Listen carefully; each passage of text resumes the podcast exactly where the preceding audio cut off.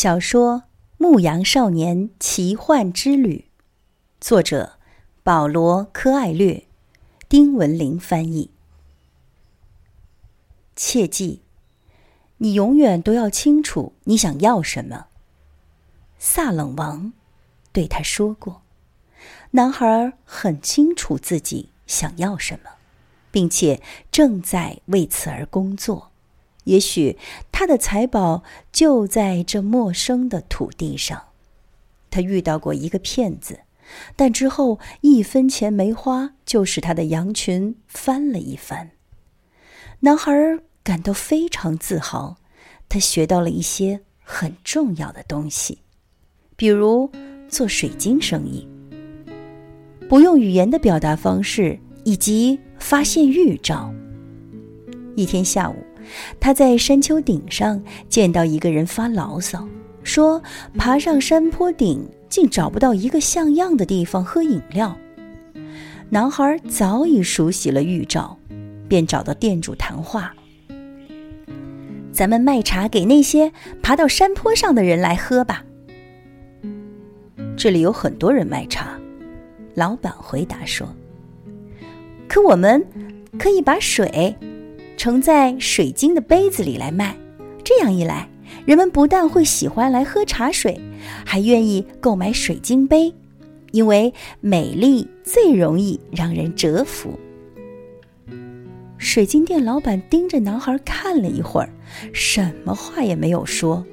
但是那天下午做完祈祷，关上店门之后，他和男孩在路边坐下来。并邀请男孩吸水烟，就是阿拉伯人使用的那种奇怪的烟斗。你现在想得到什么？水晶店老板问。我已经对您说过了，我要把我的羊群买回来。办这件事需要钱。店主往烟袋里加了些炭火，然后深深的吸了一口。这个店铺我已经开了三十年，我会识别水晶的好坏，了解水晶的所有特性，我熟悉每块水晶的大小和折光度。如果你用水晶杯盛茶水卖，商店必然会扩大。这样一来，我就必须改变我的生活方式。这难道不好吗？可我已经习惯了这种生活。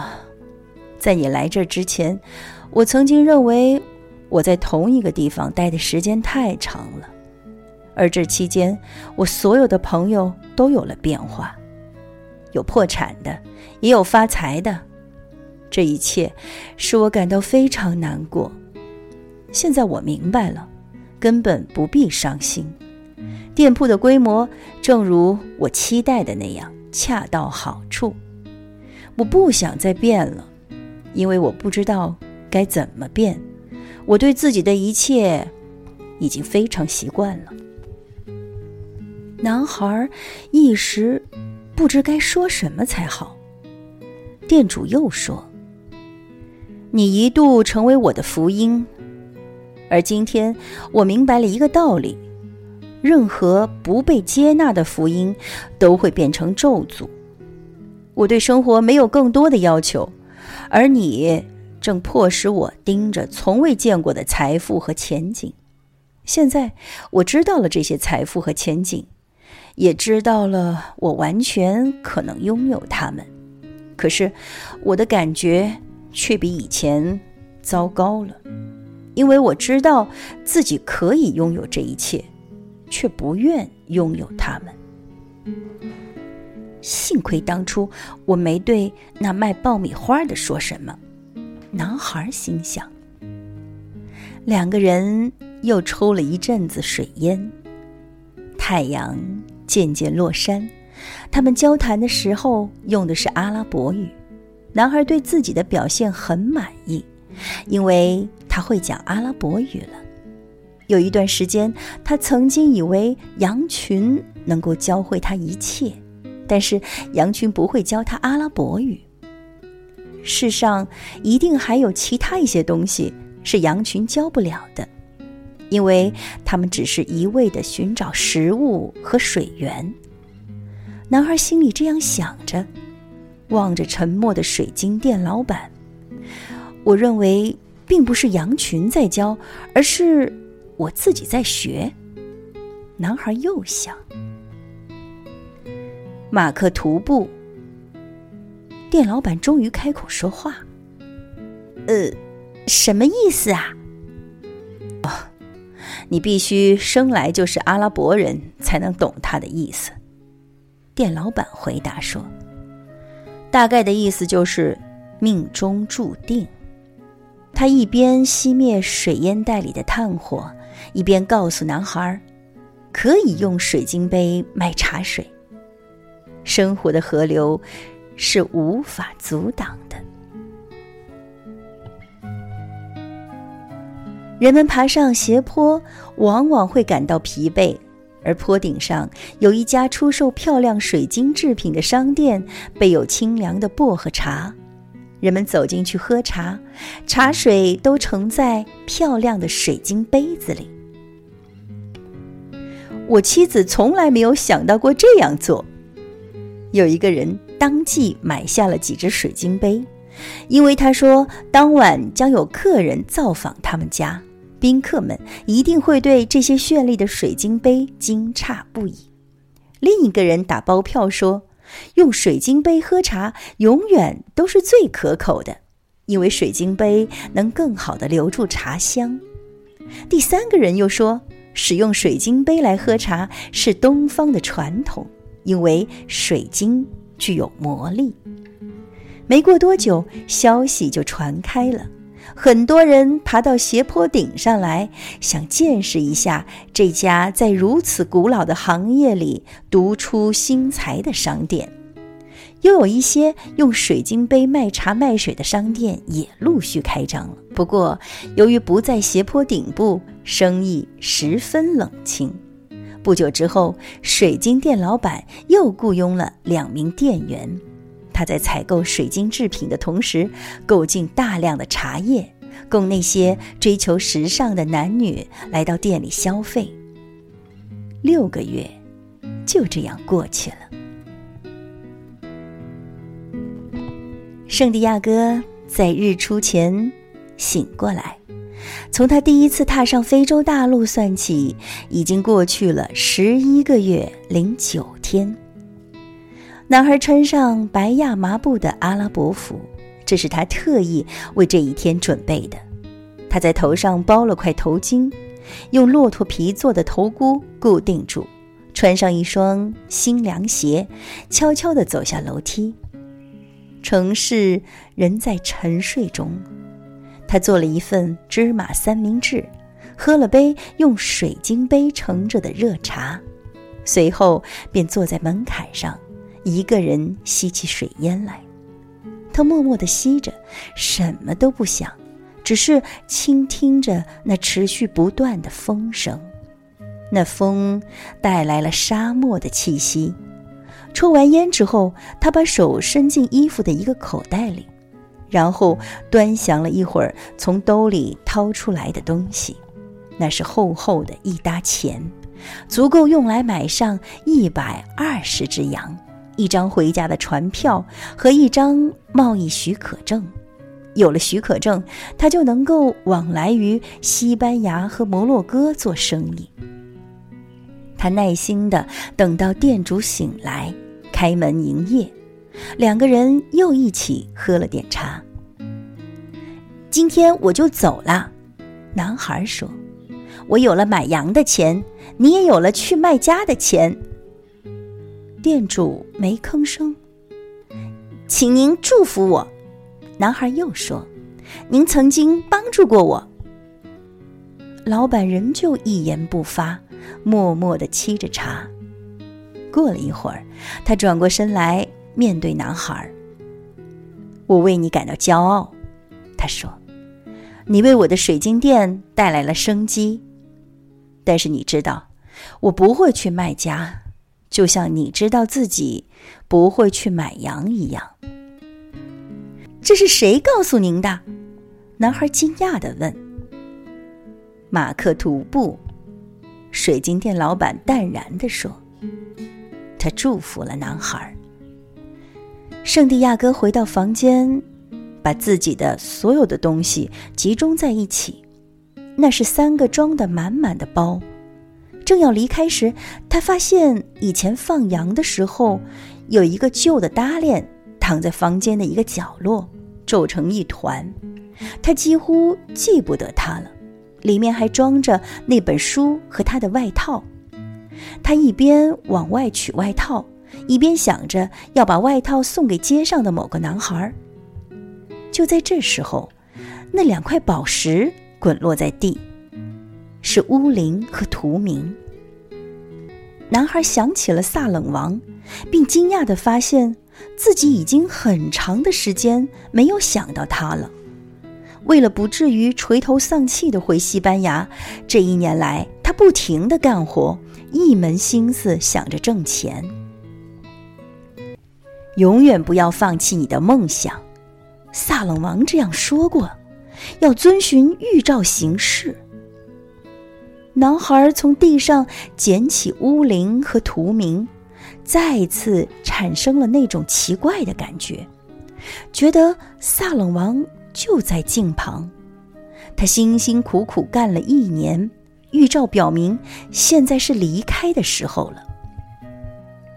我会重新成为原来那样的人，男孩想。只是羊群没有教我阿拉伯语，但是羊群却教过他一件更重要的事，那就是世界上有一种人人都能够理解的语言。在使水晶店兴旺发达的那段时间里，男孩曾经运用过它，这是一种热情的语言。表达着爱和毅力，用这种语言可以寻求所期望或坚信的东西。丹吉尔已经不再是个陌生的城市，男孩觉得他已经征服了这个地方。用同样的方式，他也能够征服世界。当你想要某种东西时，整个宇宙会合力助你实现愿望。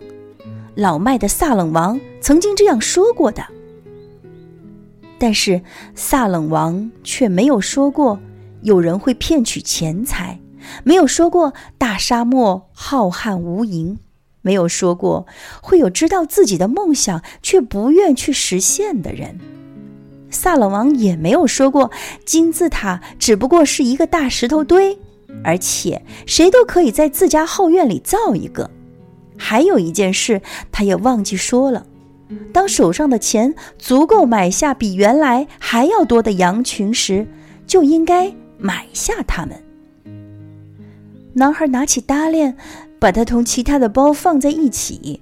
他走下楼梯，老板正在接待一对外国夫妇，同时还有两位顾客一边在店里转悠，一边端着水晶杯喝茶。一大早能有这些顾客就相当不错了。男孩头一次发现，老板的头发非常像萨冷王的头发。他想起了甜食商贩的微笑，那是他来到丹吉尔的第一天。当时他走投无路，没有食物充饥，那微笑也使他想起了萨冷王。萨冷王似乎曾经从这里经过，并留下了记号。男孩想，他们这辈子从来就没有见到过那位老迈的王。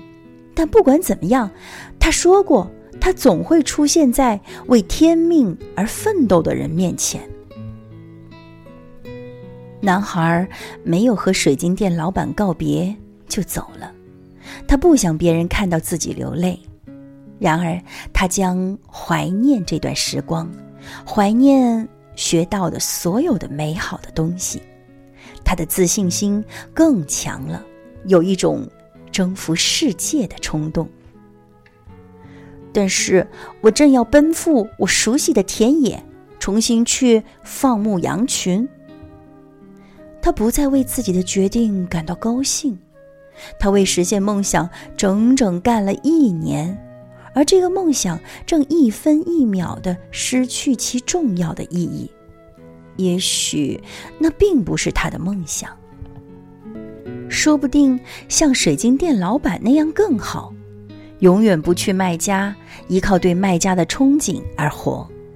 但是他手中拽着乌灵和图明，这两块宝石带给他萨冷王的意志和力量。由于机缘巧合，又或是某种预兆，男孩这样想着，来到了第一天到这个城市时光顾的那间酒吧。那个骗子已经不在了，酒吧老板给他端来一杯茶。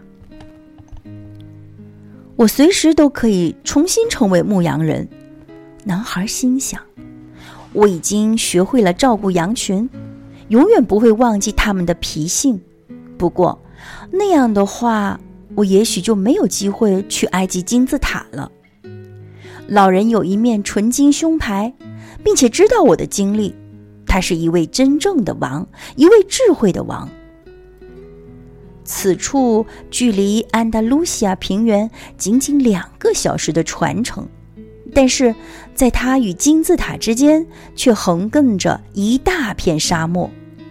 但此种境况也让男孩意识到，他距离自己的宝藏近了两个小时的路程，尽管他几乎用了整整一年。才走完这两个小时的路程。我知道为什么想回去牧羊，我已经熟悉了羊群，他们不会让我费很大的力气，并且能够讨我喜欢。我不知道沙漠能不能让我喜欢，但是沙漠里却埋藏着我的财宝。如果找不到那些财宝，我随时可以返回家园。但是生活突然给了我足够的金钱，而且又有足够的时间，为什么不去寻宝呢？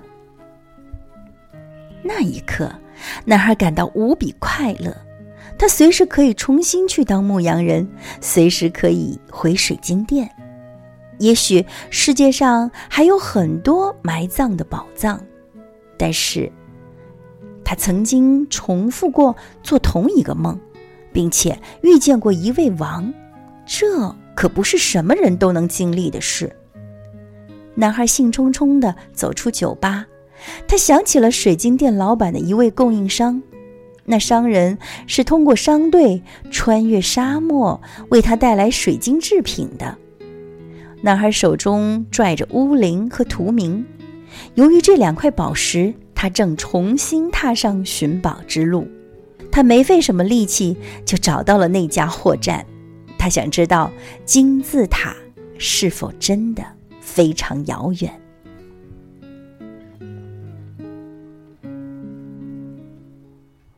好了，这一集就为您讲到这儿，欢迎您持续收听小芳佳佳的广播，收听下一集，拜拜。